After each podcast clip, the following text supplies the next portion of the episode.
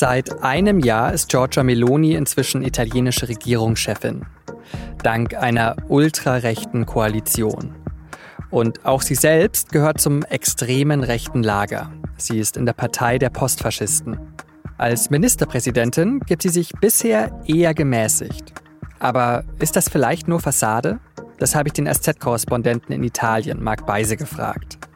Ein Jahr Meloni. Darum geht es heute bei Auf den Punkt, den Nachrichtenpodcast der Süddeutschen Zeitung. Ich bin Johannes Korsche. Schön, dass Sie zuhören.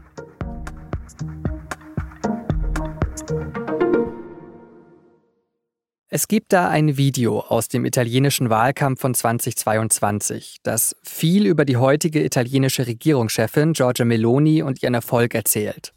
Es ist ein Remix von einer ihrer Reden.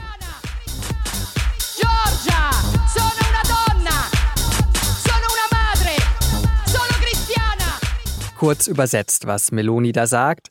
Ich bin Giorgia, eine Frau, eine Mutter, eine Christin. Und, das war Schwerpunkt ihres Wahlkampfs, diese Werte müsse sie verteidigen, diese Identität. Gegen die LGBTQ-Community, gegen Migrantinnen und Migranten, Kulturkampf von rechts, in Reinform, aber auf einen eingängigen Beat. Vor Meloni, das sieht man auch in dem Video, stehen hunderte Menschen. Viele Italienflaggen sind da zu sehen. Und Flaggen mit dem Parteilogo der Fratelli d'Italia, Melonis Partei. Eine Flamme in italienischen Nationalfarben, das Zeichen der italienischen Postfaschisten. Trotzdem ist die Partei stärkste Kraft bei der Wahl im vergangenen Jahr geworden. Und seitdem führt Meloni gemeinsam mit der rechtspopulistischen Lega und der rechtskonservativen Forza d'Italia eine rechte Regierungskoalition an. Besonders in Europa, auch in Deutschland, war die Sorge deswegen groß. Meloni könnte einen Anti-EU-Kurs fahren, Beschlüsse blockieren und besonders beim Thema Migration hart durchgreifen. Und kam es so? Nach genau einem Jahr Regierungszeit habe ich Marc Beise nach einem Zwischenstand gefragt. Er ist SZ-Korrespondent in Rom. Marc, die italienische Ministerpräsidentin Meloni ist jetzt ein Jahr im Amt und als sie damals angetreten ist, ähm, da gab es ja im Rest von Europa große Befürchtungen, weil sie eben eine ultrarechte Regierung führt und selbst im Wahlkampf ja mit krassen Aussagen aufgefallen ist. Haben sich die Befürchtungen, die es bei ihrem Amtsantritt gab, bewahrheitet?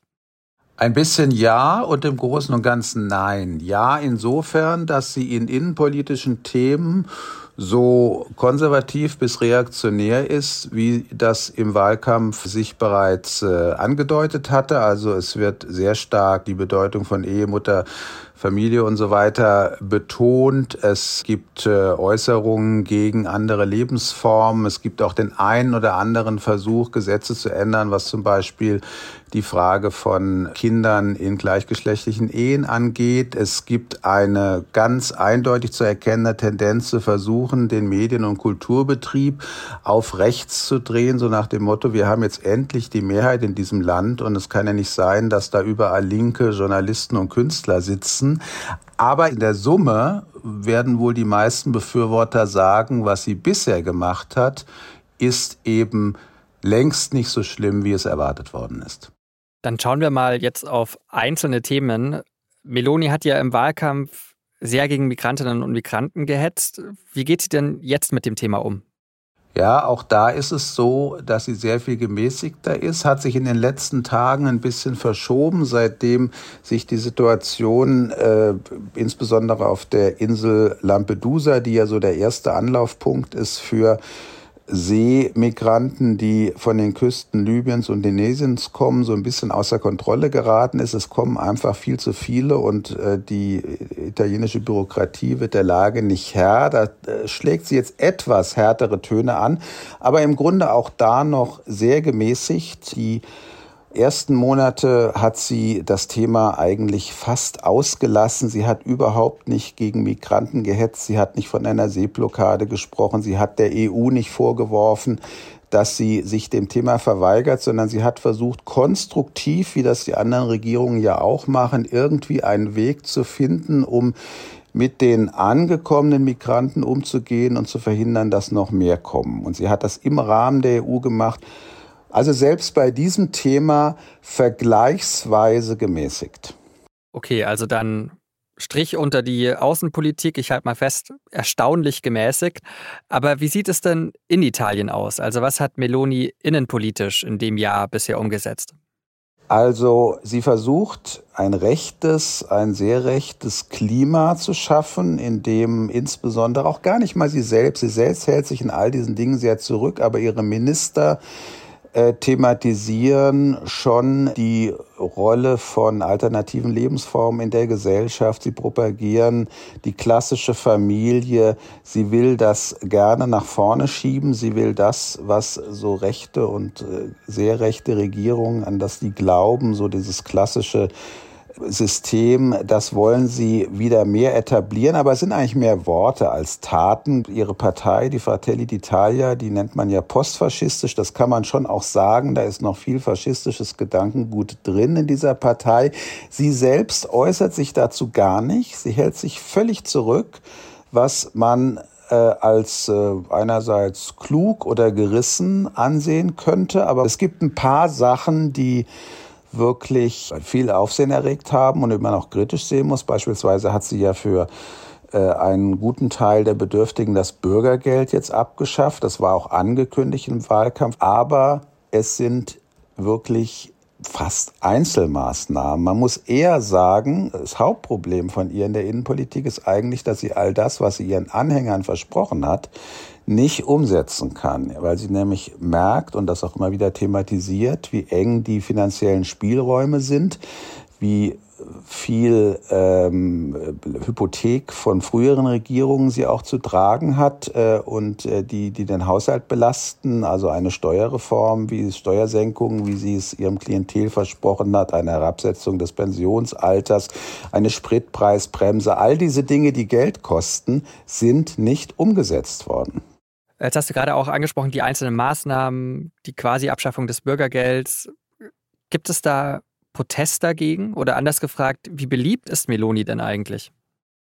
Also es gibt natürlich schon Protest, äh, insbesondere aus äh, von den politischen Gegnern. Also alles, was links von rechts außen ist, ist regelmäßig auf den Barrikaden und regt sich natürlich äh, darüber auf. Es gibt auch äh, Demonstrationen, gerade die Sache mit dem Bürgergeld ist äh, sehr kritisch gesehen worden und hat man, es ist allgemein gesagt worden, das wird einen heißen Herbst geben, es soll Demonstrationen geben, die Gewerkschaften mobilisieren, aber das ist wirklich nicht landesweiten und was die allgemeine Zustimmung angeht, ist es wirklich bemerkenswert, dass nicht nur ihre Partei, Fratelli d'Italia, das ist ja die stärkste Partei geworden, überraschend bei der Wahl vor einem Jahr mit 26 Prozent. Die liegen jetzt in den Umfragen eher über den 26 Prozent. Also das heißt, für eine normale Politikerin, noch dazu für eine so polarisierte, die, wie wir gerade gesagt haben, ähm, ihren Anhängern eigentlich noch gar nicht die Hoffnung erfüllt hat, die in sie gesetzt worden sind ist es erstaunlich, wie langmütig äh, die Italiener im Moment mit äh, Frau Meloni und ihrer Partei sind. Dann als Fazit, weil ja über Meloni immer diese Frage steht, ist sie eine Postfaschistin oder ist sie inzwischen eher eine ja, national-konservative Politikerin? Wenn du da selbst zu einem Fazit kommen müsstest, äh, wie würde das ausfallen? Hochspannendes Thema. Wir diskutieren das hier sehr viel in Rom, innerhalb der ausländischen Beobachter, aber auch mit italienischen Gesprächspartnern. Es gibt keine klare Antwort darauf. Ich selbst maße sie mir auch gar nicht an. Ich bin seit einem halben Jahr in Italien und habe das vorher nur von außen beobachtet.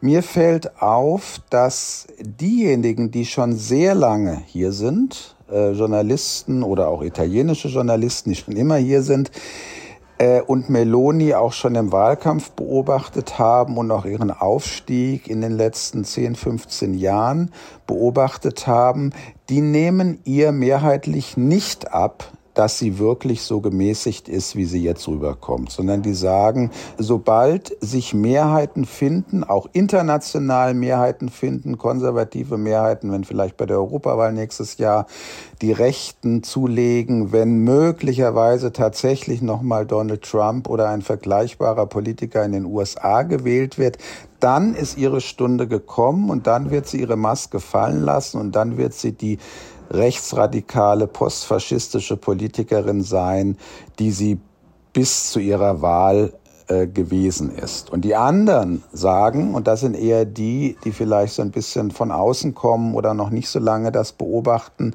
muss ja nicht so sein. Sie ist jetzt ein Jahr im Amt, so lange kann man sich gar nicht verstellen. Sie ist im Großen und Ganzen gemäßigt und so weiter. Und hier ist also eine Frau, die einfach wirklich im Amt gelernt hat und vielleicht wie du gesagt hast, nationalkonservativ ist, stramm rechts, aber eben nicht extrem und faschistisch. So wer von beiden recht hat, wissen wir nicht und vermutlich werden wir mehr wissen nach der nächsten Europawahl und vielleicht überhaupt im Laufe des kommenden Jahres. Vielen Dank, Marc, für deine Einschätzungen und wir haben es ja ein bisschen an deiner Stimme gehört, vor allem gute Besserung für deine Erkältung. Ja, danke schön. Bis bald. Tschüss. Am Montag hat sich die Bundesregierung gemeinsam mit über 30 Verbänden und Vereinen aus der Branche zu einem Baugipfel getroffen. Dabei geht es um Maßnahmen, wie mehr Wohnraum geschaffen werden kann. Denn von den 400.000 neuen Wohnungen pro Jahr, die eigentlich im Koalitionsvertrag vereinbart sind, ist man im Moment weit entfernt. Schon vor dem Treffen hat sich Kanzler Scholz für mehr Tempo beim Wohnungsbau ausgesprochen. Länder und Kommunen müssten dafür bürokratische Strukturen vereinfachen, so Scholz. Außerdem will die Ampelkoalition erstmal auf strengere Energiesparstandards verzichten. Was die Ampel genau plant und warum es vor dem Gipfel ziemlich Ärger gab, das lesen Sie auf sz.de und in dem Text, den ich Ihnen in den Shownotes verlinkt habe. Am letzten Freitag hat die Ukraine das Hauptquartier der russischen Schwarzmeerflotte angegriffen. Das liegt auf der von Russland annektierten Halbinsel Krim. Dabei sind laut ukrainischen Angaben 34 russische Offiziere ums Leben gekommen. Am Montag hat die Ukraine dann mitgeteilt, dass darunter auch der Kommandeur der russischen Schwarzmeerflotte Viktor Sokolov sei. Von russischer Seite gibt es allerdings noch keine Bestätigung für Sokolovs Tod.